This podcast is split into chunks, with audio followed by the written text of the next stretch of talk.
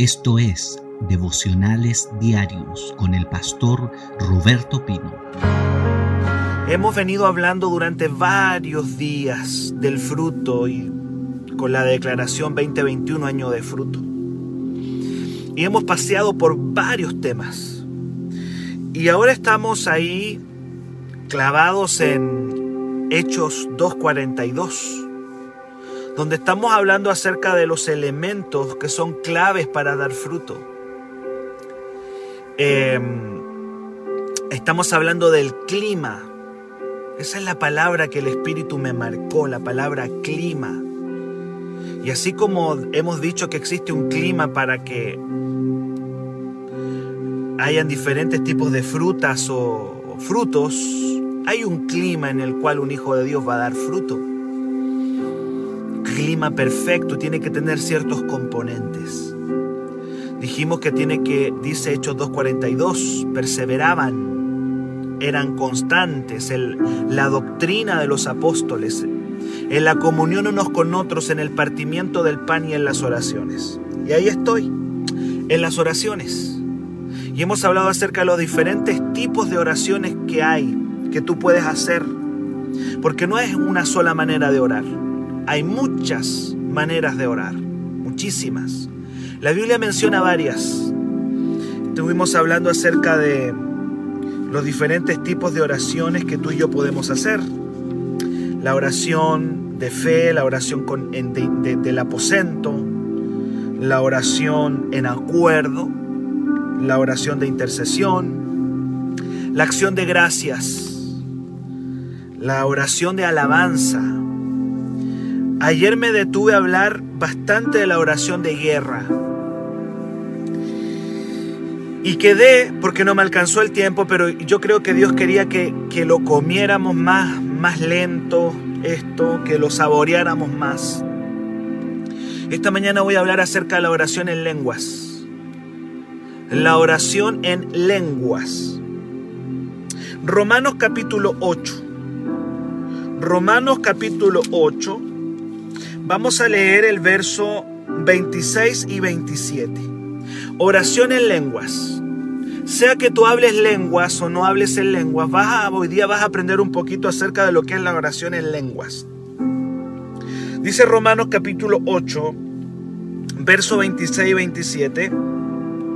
Y de igual manera, el Espíritu nos ayuda en nuestra debilidad. Pues ¿qué hemos de pedir como conviene? No lo sabemos. Pero el Espíritu mismo intercede por nosotros con gemidos, con gemidos indecibles. Yo no tengo ninguna duda que la iglesia apostólica del libro de los Hechos era una iglesia que hablaba continuamente en lenguas y practicaban la oración en lenguas. Hablaban tanto en lenguas que el apóstol Pablo le tiene que poner orden a ese don o a esa manifestación. Le tiene que poner un orden, porque ya era mucho. Ya, de hecho, ya lo, estaban utilizando como un juguete. Y en 1 Corintios 14, el apóstol Pablo tiene que ponerle orden. ¿Y por qué le tiene que poner orden? Porque se me ocurre que ellos hablaban mucho en lenguas. Mucho. Entonces cuando tú usas mucho algo, puedes abusar bueno, en realidad se puede abusar de cualquier cosa. Se puede abusar incluso del conocimiento. Tú puedes, tú puedes abusar de la alabanza. Tú puedes abusar.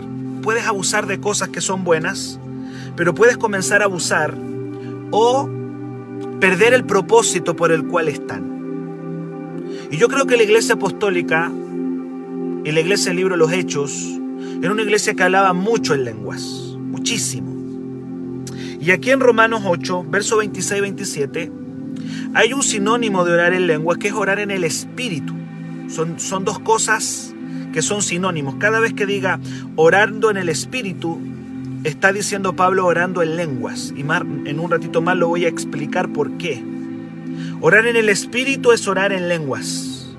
Y dice acá Dice aquí de igual manera, dice Romanos 8:26, Y de igual manera el Espíritu nos ayuda en nuestra debilidad, pues que hemos de pedir como conviene, no lo sabemos, pero el Espíritu mismo intercede por nosotros con gemidos indecibles. Por lo general hay gente que esto le da miedo. Yo ayer hablaba con, con mi hijo y con mis hijos, creo que con Sara le contaba yo. Ayer estábamos hablando acerca de esto y yo le decía que la primera vez que oí hablar en lenguas me asusté. Me asusté porque no veníamos de una iglesia que lo practicara con, como algo habitual, era algo raro. Y nos daba miedo, nos daba miedo, me acuerdo. Porque a nadie le gusta estar escuchando a alguien que esté gimiendo, aquí dice, con gemidos indecibles. Como que incomoda un poquito eso. Incomoda un poco. Esta palabra gemidos indecibles me está hablando de que algo está ocurriendo en una persona que está gimiendo con, con algo que tú no puedes explicar. Los niños, dice la Ara, que Mateo cuando ora repite mis lenguas. Claro, hay gente que, que le fascina y hay otras personas que arrancan de esto, porque les da miedo, esto, esto, esto provoca un miedo en algunas personas porque tú ya entras a una dimensión que no es natural, que es sobrenatural. Escuche bien esto. La oración en lengua es una herramienta de ayuda espiritual. Es el Espíritu Santo viniendo a la misma oración para orar en sintonía con el cielo. Hay un momento en que dice no sabemos orar como conviene, pero el Espíritu viene a esa oración y comienza a producir gemidos indecibles o un lenguaje que en lo natural tú no puedes explicar. La Biblia habla de que hay lenguas angélicas y humanas. Es decir, eh, hay personas que pueden orar un lenguaje desconocido en la tierra, nadie lo sabe y le llama lenguas angélicas. Y hay otros que dicen lenguas humanas, es decir, personas que sin haber estudiado el idioma, en algún momento el Espíritu vino a ellos y se pusieron a hablar en ruso o en inglés o en alguna lengua de alguna tribu o, eh, o de alguna etnia en particular, lenguas humanas o angélicas. Pero viene del Espíritu, viene del Espíritu. Le llama gemidos indecibles, también llamados gemidos inexplicables. Lenguas. Un don maravilloso que no tengo duda que la iglesia lo practicaba continuamente continuamente. Ahora, escuche bien esto. Primera de Corintios capítulo 14 nos entrega información al respecto de la oración en lenguas. Pero cuando vamos a Primera de Corintios 14, yo tengo que entender el contexto de esa carta. Toda carta tiene un contexto. Yo no puedo leer Primera de Corintios 14 fuera del contexto de toda la carta. ¿Y cuál es el contexto de la carta? Que la iglesia de los Corintios, hermano, era una iglesia desordenada. Digamos las cosas como son. Los hermanos de Corinto, al cual Pablo le escribe la carta de Corintios, eran una iglesia muy desordenada. Yo le digo, una vez estaba enseñando, yo decía que la iglesia de Corinto era como un cumpleaños de mono, cuando dicen, este es un cumpleaños de monos. Era una iglesia desordenada, era una iglesia carnal, era una iglesia que creía que por, por tener dones ellos eran los súper espirituales y Pablo le dice, miren, no se vengan a agrandar tanto. Ustedes son niñitos. Ellos creían que porque tenían conocimiento ya eran la Coca-Cola del desierto y le dicen, a ver, paren, ustedes están envanecidos. Y eran una iglesia que estaba envanecida por el conocimiento que tenían y estaban envanecidos por los dones que tenían. Estaban vanidosos se le había hinchado el, pecho. Y en ese contexto está escrito Primera de Corintios capítulo 14. ¿Por qué digo esto? Porque por muchos años, Primera de Corintios 14 lo han usado las iglesias para ir contra el don de lenguas. Y han dicho, no, se dan cuenta que, ellos dicen, el don de lenguas debe ser usado así, así, y, y han tomado una cantidad de cosas olvidando el contexto de Primera de Corintios 14 que Pablo le está escribiendo a una iglesia desordenada. A una iglesia que no tiene ningún orden. Ellos no tenían ningún orden. Era una iglesia loca, una iglesia niña. En ese contexto sale Primera de Corintios capítulo 14. Si usted quiere aprender del don de lenguas, tiene que leerlo en ese contexto una iglesia desordenada y Pablo le escribe para poner orden tanto al don de lenguas como al, profetizar. Entonces ahí Pablo, como el apóstol, ¿cierto? Viene a ordenar a los hermanos, porque estaban desordenados en esto. Pero si estaban desordenados en esto, no me cabe duda que hablaban mucho en lenguas y que lo practicaban mucho. Vamos a ver algunas cosas de 1 Corintios 14. En el versículo 2, vaya a 1 Corintios 14, por favor. Quiero que vaya ya a su Biblia. Vamos a aprender del don de lenguas. Porque estamos hablando de que la iglesia de del libro de, los Hechos era una iglesia que perseveraba, perseveraba, perseveraba en la doctrina de los apóstoles, perseveraba en la comunión unos con otros, perseveraba en el partimiento del pan y perseveraban en las oraciones. Y estoy hablando de un tipo de oración, hoy en particular, que es la oración en lenguas. Y en Primera de Corintios capítulo 14, comienza a enseñar el apóstol Pablo acerca del don de lenguas. Por ejemplo, en el versículo 2 les dice que el orar en lenguas nadie lo entiende, dice ahí, el que ora en lengua extraña, el que ora en lengua extraña, dice, perdón, verso 2, verso 2, porque habla en lengua, el que habla en lenguas no habla a los hombres, sino a Dios, pues nadie le entiende, aunque por el Espíritu habla misterios. Entonces lo primero que podemos decir, que una persona que está orando en lenguas, aunque nadie le entiende, está hablando directamente con Dios. Aun cuando nadie lo entiende, está en, en una conexión directa con Dios, el que está orando en lenguas. ¿Mm? ¿Tú has escuchado a gente orar en lenguas? Yo tengo aquí en este devocional gente que ora en lenguas. Entonces lo primero es que el que ora en lengua está en una conexión directa con Dios. Está hablando con Dios directamente. Y dice que está hablando misterios. Y esa palabra misterios son secretos. Eso está hablando secretos. Me gusta esa palabra. Hay gente que ha hecho varias interpretaciones con respecto a esto de hablar secretos. Algunos dicen, cuando estoy orando en lengua, el diablo no, no sabe lo que estoy diciendo. El diablo no sabe lo que estoy hablando. Así que yo voy a orar a mi Padre en lengua para que el diablo no capte qué es lo que yo estoy orando. Amén, es válido. Absolutamente válido porque dice que la persona está hablando secretos. Secretos. Y si alguien dice, esto se lo voy a pedir al Señor en lenguas, está pensando en su mente lo que le está pidiendo a Dios y está hablando en lenguas. Porque está hablando misterios, está hablando secretos. Bendito es Dios, qué tremendo es orar en lenguas. En el versículo 4, el apóstol Pablo dice que el que ora en lenguas, a sí mismo se edifica. Mira el verso, verso 4. Dice, el que habla en lengua extraña, a sí mismo se edifica, pero el que profetiza edifica la iglesia. ¿Qué, quiere decir que el que ora en lengua extraña a sí mismo se edifica? Lo que está diciendo ahí es que el que está orando en lenguas se está empoderando. La palabra edificar significa fortalecerse. Esa es la palabra, es una palabra griega. Y esa palabra griega, que es la palabra oikodomeo, que es la palabra griega de fortalecer, significa que el que está orando en lenguas se está fortaleciendo. Que alguien diga amén. Se está haciendo fuerte.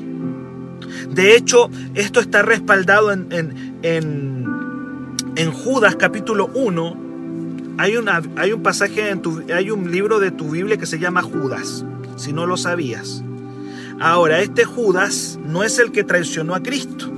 Este es otro apóstol que se llamaba de la misma manera. Y en Judas capítulo 1, verso 20, dice, pero amados, edifíquense sobre la fe orando en el Espíritu. Y yo le dije a usted que orando en el Espíritu era sinónimo de orar en lenguas. Entonces, cuando yo oro en lenguas, estoy fortaleciéndome.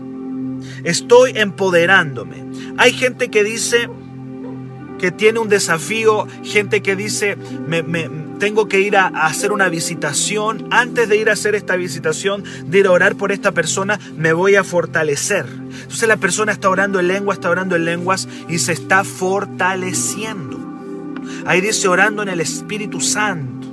Pero orar en el Espíritu para, para la iglesia apostólica era un sinónimo de orar en lenguas. Orar en lenguas. Dice, el que ora en lenguas a sí mismo se edifica. A sí mismo se edifica. ¿Cuántos dicen amén? Qué tremendo. Orar en lenguas a sí mismo se edifica. Luego dice, en el verso 5, vamos a la Biblia, dice, así quisiera que todos ustedes hablen lenguas. Esto es maravilloso lo que dice Pablo aquí. Pablo está diciendo, yo quisiera que todos ustedes hablen en lenguas. O sea, el apóstol Pablo, para que, porque hay gente, hay gente que, perdone la palabra que voy a usar, hay gente que ningunea este don. Ah, dicen, orar en lengua, dice. No es importante orar en lengua, no, no tiene importancia, dice. Y como que lo hacen en una competencia. No, no, orar en lengua no es importante, más importante es esto. No, cuidado, Pablo dice, yo quisiera que todos ustedes hablaran en lenguas. Mira lo que dice Pablo, yo quisiera que todos hablen lenguas. Es importante esa frase, porque lo que está diciendo ahí es que es probable que no todos hablen lenguas. Por eso Pablo dice, yo quisiera que todos hablen lengua, porque en el fondo lo que está diciendo da a entender que esta herramienta espiritual no la tienen todos, no la tienen todos. Por eso Pablo dice, yo quisiera que todos hablaran lenguas. Entonces, ¿cómo podemos nosotros ningunear un don, ningunearlo, cuando Pablo dice, él dice, yo quisiera que todos hablaran lengua? ¿Por qué Pablo está diciendo eso? Porque es una herramienta válida, es una herramienta importante. El que ora en lengua se está edificando, se está fortaleciendo, está hablando misterios, está conectándose directamente con Dios. Por eso Pablo dice, yo quisiera que todos oraran en lenguas. Qué tremendo, el deseo de Pablo es un apóstol. Y está diciendo, me gustaría que todos en lenguas. ¿Cuántos dicen amén?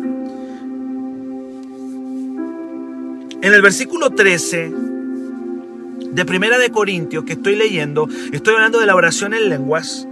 En el versículo 13, Pablo dice, mire lo que dice el verso 13, por lo cual el que habla en lengua extraña, pida en oración poder interpretarla. Pida en oración poder interpretarla. Y aquí nos está dando un consejo a todos aquellos que oran lenguas. Le está diciendo, miren, no solamente es orar en lengua, sino que también es bueno que ustedes puedan interpretar esa lengua, que puedan saber lo que están diciendo. O sea, me da a entender que yo puedo saber en el espíritu qué es lo que yo estoy diciendo. Sí que aquí hay un llamado a los que están orando en lenguas, que sigamos el consejo del apóstol Pablo, y es que le pidamos en oración a Dios Padre que ayúdame a entender lo que yo estoy diciendo. Entonces, en la iglesia eso puede ser de gran edificación, porque yo puedo orar en lenguas y puedo interpretar. Orar en lenguas e interpretar. O hablo en lenguas e interpreto. Hablo e interpreto. Porque seguramente hay un mensaje a la iglesia. ¿Ah? Porque una persona que habla solamente en lenguas no está edificando a la iglesia, porque la iglesia no está entendiendo nada. Él se está edificando, pero no está edificando a la iglesia. Entonces Pablo dice, bueno, Está tan desordenado esto que todos están hablando en lengua, que yo les pido que cuando hablen lenguas, ustedes pidan en oración poder interpretarla. Ustedes pueden saber lo que están diciendo y aquí nos dice, pídanle en oración. Simple, Señor, ayúdame. Quiero saber lo que yo oro en lenguas. Quiero interpretar lo que yo oro en lenguas para poder no solamente edificarme yo, sino también edificar a la iglesia. La oración en lenguas. La oración en lenguas. Entender esa lengua. ¿Cuántos me dicen amén?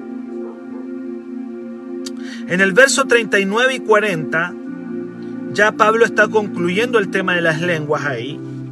Y en el verso 39 y 40 de 1 Corintios 14 dice, Así que hermanos, dice, procuren profetizar y no impidan. Mira lo que dice, Pablo dice, no impidan el orar en lenguas, que no se impida. ¿Cuántos me dicen amén? Que no se impida este don. Que no se, que cuidado con aquellos que quieren decir, no, no, no, no, no, aquí no se ora lenguas. Aquí no se habla en lenguas. ¿Mm? Y el apóstol Pablo oraba mucho en lenguas. Oraba mucho. De hecho, él dice que él habla más lenguas que todos los que estaban ahí. Entonces dice, hermanos, no impidan el hablar en lengua. Y el verso 40, el versículo 40 dice, pero hágase todo decentemente y con orden. Porque yo les digo, en toda la carta Pablo está reprendiendo una iglesia desordenada. Desordenada en sus dones, desordenada en, en lo que están haciendo. Y por eso dice, sí, hable lengua, pero hágase todo decentemente y en orden. ¿Mm? Es decir, le pone, le pone ahí un... Le pone como un ordenamiento a este don. ¿Cuántos dicen amén? Le pone un ordenamiento. Hágase todo decentemente y con orden. Decentemente y con orden, pero no impidan el orar en lengua. Entonces, varias cosas vimos aquí con respecto al don de lenguas. Yo no sé cuántos de ustedes oran en lenguas, tienen esta herramienta, no la tienen. Probablemente hay gente que me está escuchando que no tiene esta herramienta. Vuelvo a decir lo que he venido diciendo todo el mes. El que una persona ore en lengua no significa que es más espiritual que otra. El que una persona ore por enfermos y sane no significa que es más espiritual. Yo usted eso se lo enseñé. El único medidor de espiritualidad es el fruto. Pero tengo que volver a recordarlo porque estoy hablando de un don que se llama lenguas. ¿Y qué significa entonces que ore en lengua? Lo que significa es que vas a tener una herramienta de fortaleza espiritual, que vas a poder orar en misterios a Dios, que vas a recibir fortaleza. Es maravilloso, es un don de edificación personal. Así que no es que te dé más espiritualidad, es que es un don de edificación personal. Sirve y si, y si logras interpretarla, es maravilloso, porque vas a edificar a otros cuando logres interpretarla. Ahora, ¿cómo se recibe el don de lenguas? ¿Cómo se recibe el hablar en otra lengua? ¿Cómo es que yo puedo recibirlo? ¿Cómo es que yo puedo tenerlo? Bueno, la Biblia dice que la mayoría de, las personas que hablaron en lenguas por primera vez, dice que se produjo a través de una imposición de manos. En Hechos capítulo 19, verso 6, Hechos 19, versículo 6, dice la Biblia que el apóstol Pablo puso las manos, puso las manos y oró por los hermanos de un lugar llamado Éfeso. ¿Cuántos están conmigo? Me dicen amén. Yo no sé cuántos de ustedes todavía no han orado lenguas. Yo hoy día estoy poniendo un fundamento para que tú puedas pedirlo a Dios con conocimiento. Hechos 19, verso, Hechos 19, verso 6. ¿Cómo se recibe? Dice aquí la palabra. Y habiéndole impuesto Pablo las manos, y habiéndole impuesto Pablo las manos, vino sobre ellos el Espíritu Santo y hablaban en lenguas y profetizaban. Una imposición de manos. Es decir, em, oramos por las personas y, y le ponemos las manos y decimos, Espíritu Santo, llena a estos hijos que están aquí. Y hemos visto que al poner las manos sobre estos hijos, ellos comienzan a orar en otras lenguas. A veces hay una manifestación espiritual. Hay personas que no resisten la presencia de Dios y caen al suelo. Hemos visto muchos tipos de manifestación en nuestra iglesia. Por eso digo, son manifestaciones que a veces el mundo no las entiende, no las va a entender la gente de fuera de la iglesia. No la entienden porque tienen que ver con misterios, con cosas espirituales. Y hemos orado, hemos impuesto manos, y muchos de los hijos que me están escuchando y que están aquí en este devocional, les hemos impuesto las manos y han comenzado a orar en otras lenguas, según el Espíritu les, les dio, porque Él reparte como Él quiere. Y hay hijos que recibieron esta manifestación y comenzaron a orar en lengua luego de una imposición de manos. ¿Quién tiene que imponer manos? Bueno, alguien que esté eh, en el fuego del Espíritu, que crea la manifestación del Espíritu Santo. Entonces, una manera es imponer las manos. Imponiendo las manos, dice, Pablo impuso las manos sobre ellos y hablaban en lenguas y profetizaban. Tan simple como eso. Como que alguien que lo tiene puede impartírtelo. Puede impartir, darlo. Impartir significa dar. Cuando Pablo impuso las manos sobre los hermanos de Éfeso, ellos hablaban en lengua y profetizaban.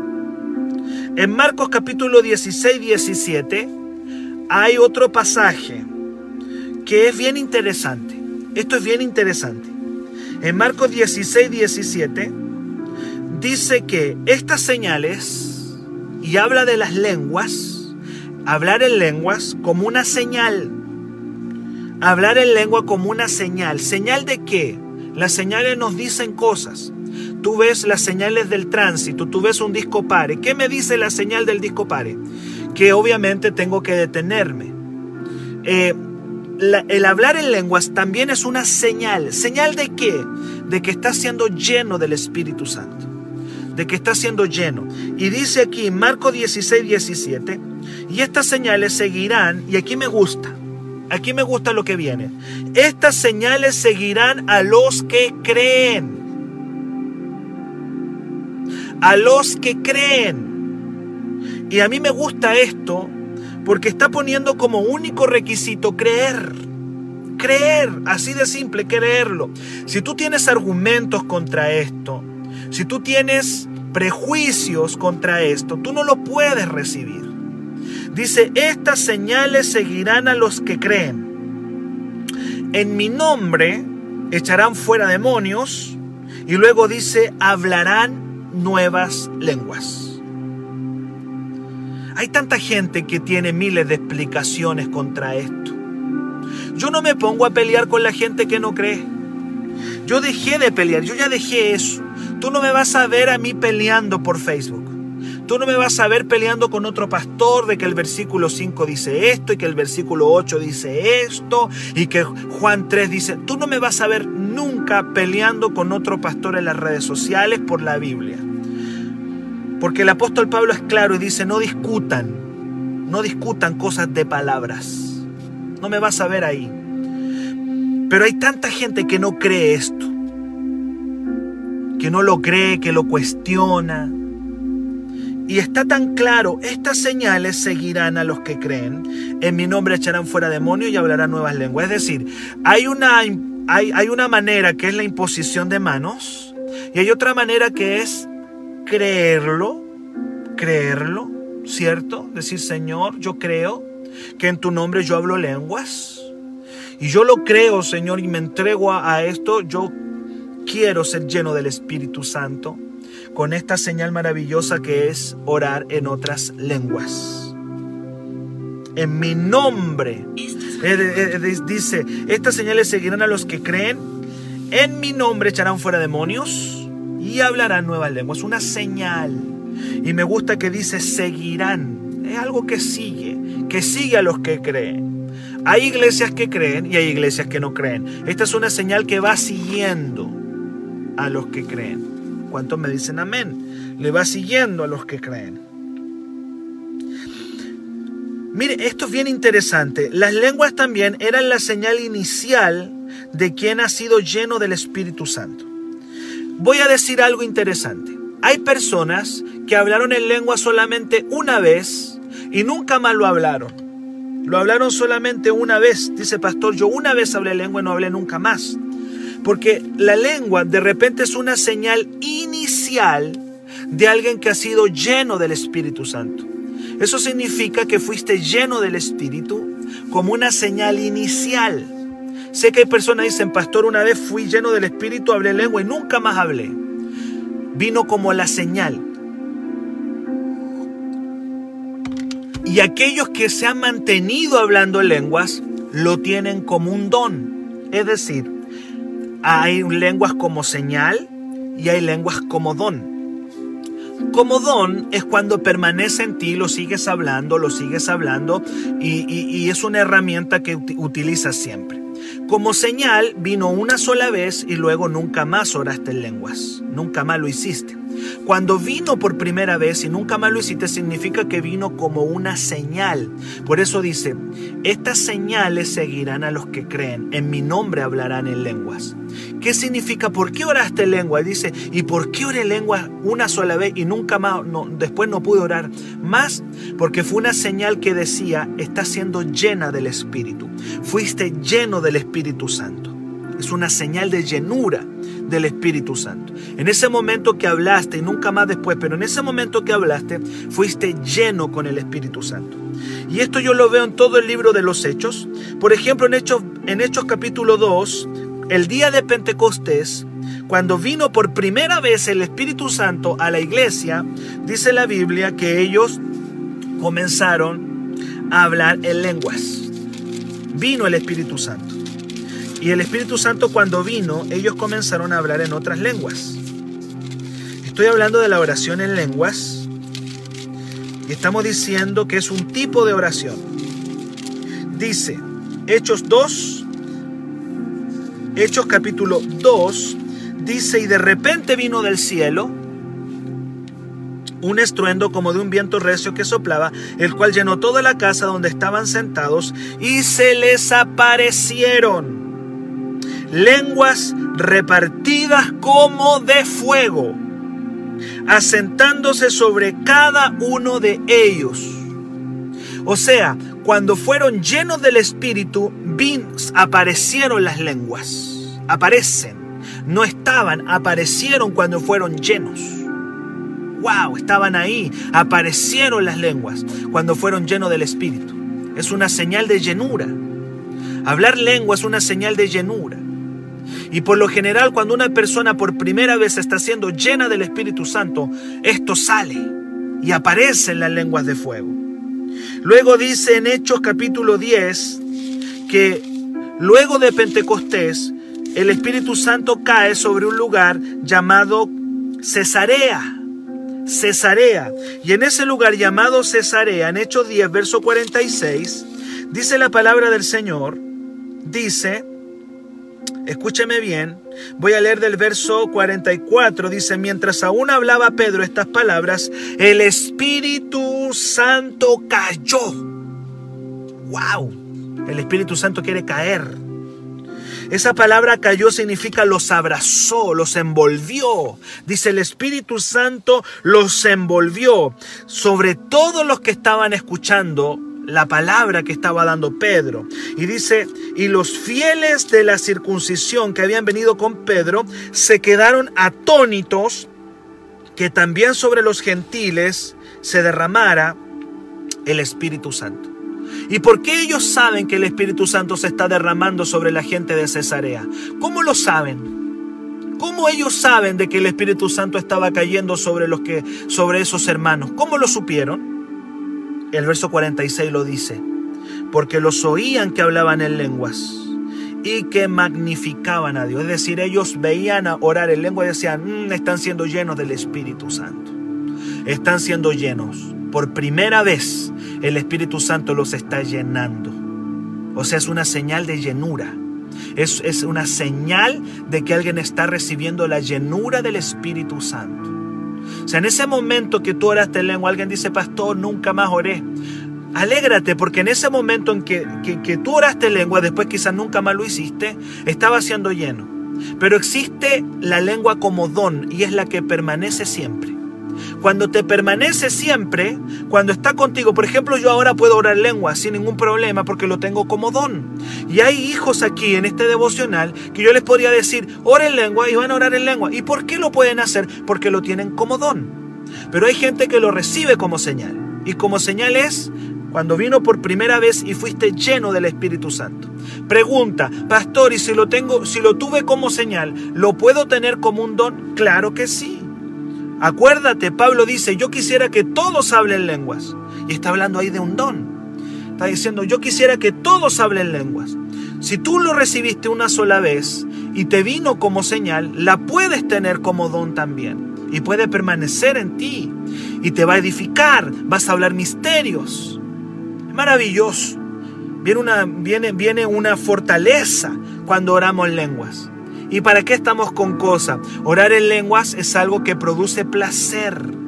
Produce placer. Es placentero orar en lenguas. ¿Por qué produce placer? Porque, miren, yo hace unos años atrás estuvimos en Argentina y este tema que yo estoy dando ahora lo dio la profeta Alicia, una mujer de Dios tremenda, esposa del, del apóstol Ledesma, la, pastora Ledesma. Y ella decía que se hizo una investigación con la gente que ora lenguas. Se hizo, se hizo una investigación. ¿Qué pasa en el cerebro de una persona que está orando en lenguas? Y llegaron a la conclusión que una persona que está orando en lenguas desconecta, se desconecta del área racional y comienza de una u otra manera eh, a alimentar otras áreas de su cerebro. Comienza a, su cerebro comienza a ser em, expandido. Esa es la palabra. Comienza a ser expandido su cerebro. Se comienza a entrar a trabajar otras áreas cerebrales con las lenguas. ¿Por qué? Porque desconectas el área del entendimiento y de eso lo vamos a ver un ratito más, desconectas el área del entendimiento y empiezas a explorar otras áreas cerebrales, otras áreas de tu cerebro. Sales un poco de lo racional y empiezas a entrar a otras áreas cerebrales. Eso no lo digo yo, eso lo dijo un neurólogo. Eso está comprobado en la neurología que la gente que habla lengua se desconecta de un área del cerebro, pero comienza a explorar otras. Se atrae, el hablar en lenguas es algo que produce una fortaleza y una, y una ayuda. Quizá por eso Pablo decía que el que ora en lenguas se está edificando. Esas son las palabras de Pablo. Pero los neurólogos dicen que algo produce en otras áreas. Esto es tremendo, hermano. Esto es tremendo. Usted puede investigarlo. Usted puede investigarlo, investiguelo. Lo que yo estoy diciendo, compruébelo por ahí, investiguelo. ¿Qué es lo que pasa eh, eh, en, el cerebro cuando se ora lengua? Investíguelo y, va a ver ahí. Si lo que yo estoy diciendo le causa duda, bueno, agarre ahí y empiece a investigar de qué es lo que se produce cuando una persona ora lenguas. Es tremendo. Em, entonces estoy diciendo que es una señal inicial de alguien que está siendo lleno con el Espíritu Santo. En Hechos 19, verso 6, nuevamente en la misma fórmula. Hechos 19, versículo 6.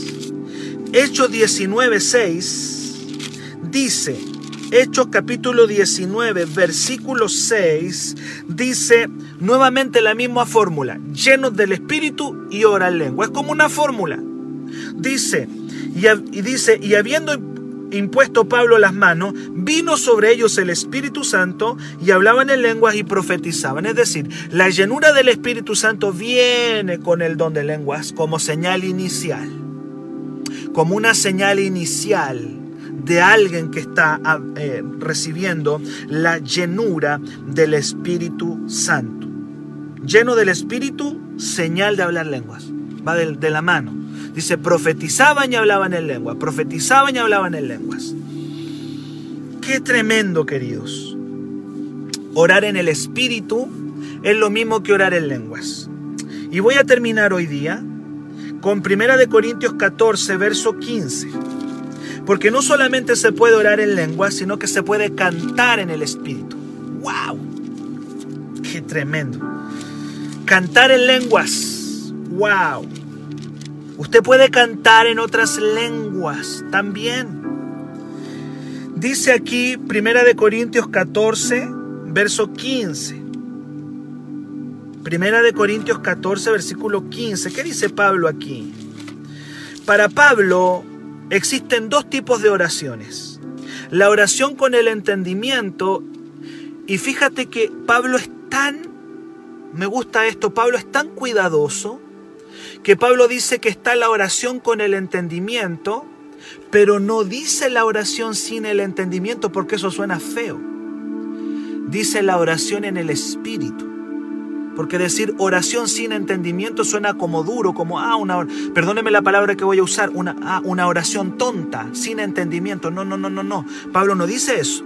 Pablo dice, hay dos tipos de oración. Está la oración con el entendimiento, como cuál? Bueno, las que ya te nombré la oración en el acuerdo, la oración de intimidad, la oración de adoración, la oración de guerra, oración con entendimiento, la oración, la oración para recibir a Cristo. Amén.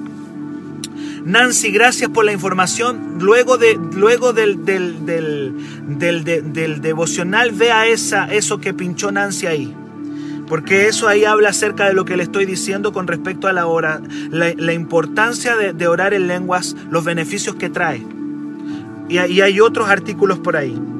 Mire, hay dos tipos de oración, la oración con entendimiento y la oración no, sin, no, no dice sin entendimiento, dice en espíritu.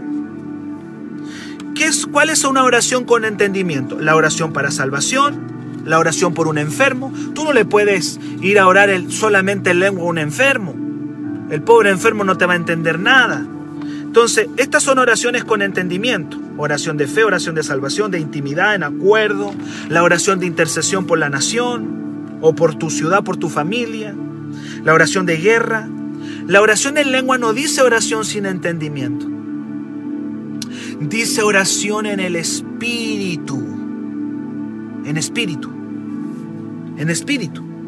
Dice Primera de Corintios 14, Primera de Corintios 14, dice verso 15. Dice así, ¿qué pues?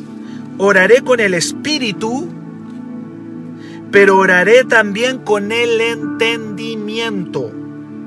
Cantaré con el espíritu, pero cantaré también con el entendimiento. ¡Wow!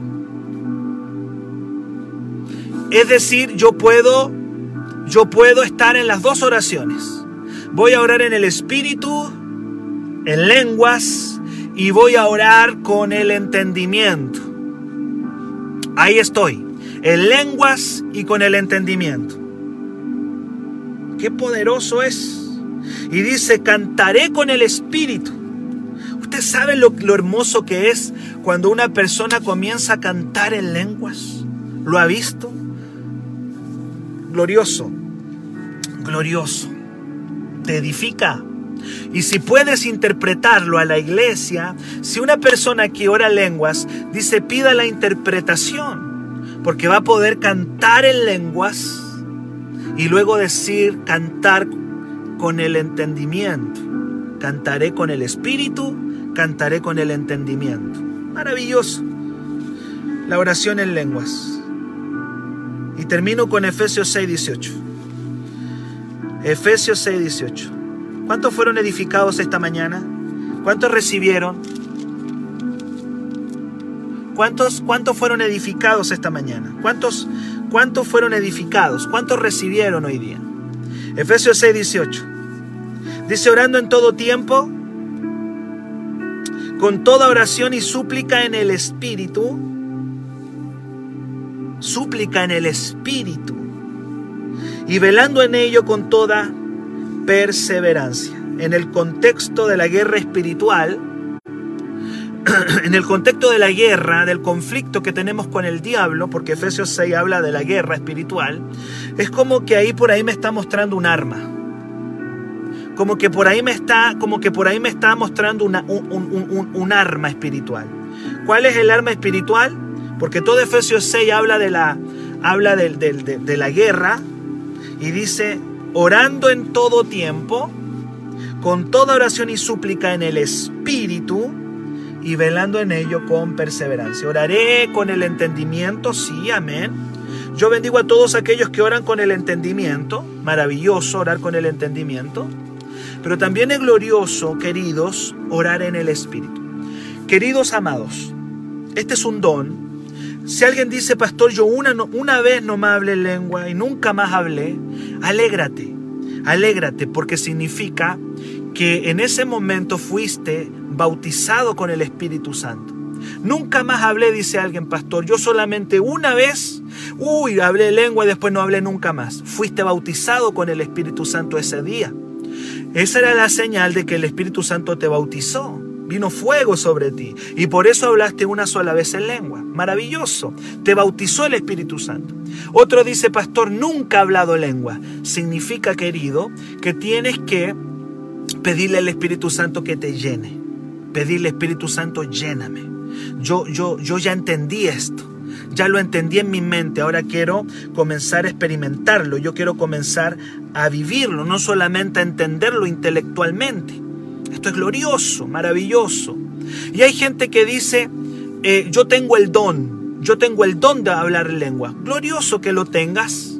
¿Ya sabes para qué sirve? ya sabes que sirve para una edificación, ya sabes que debes decirle, Padre, quiero interpretarlo. Quiero no solamente no solamente quiero hablarlo, sino que yo también quiero interpretarlo. Quiero interpretarlo. Vamos a orar.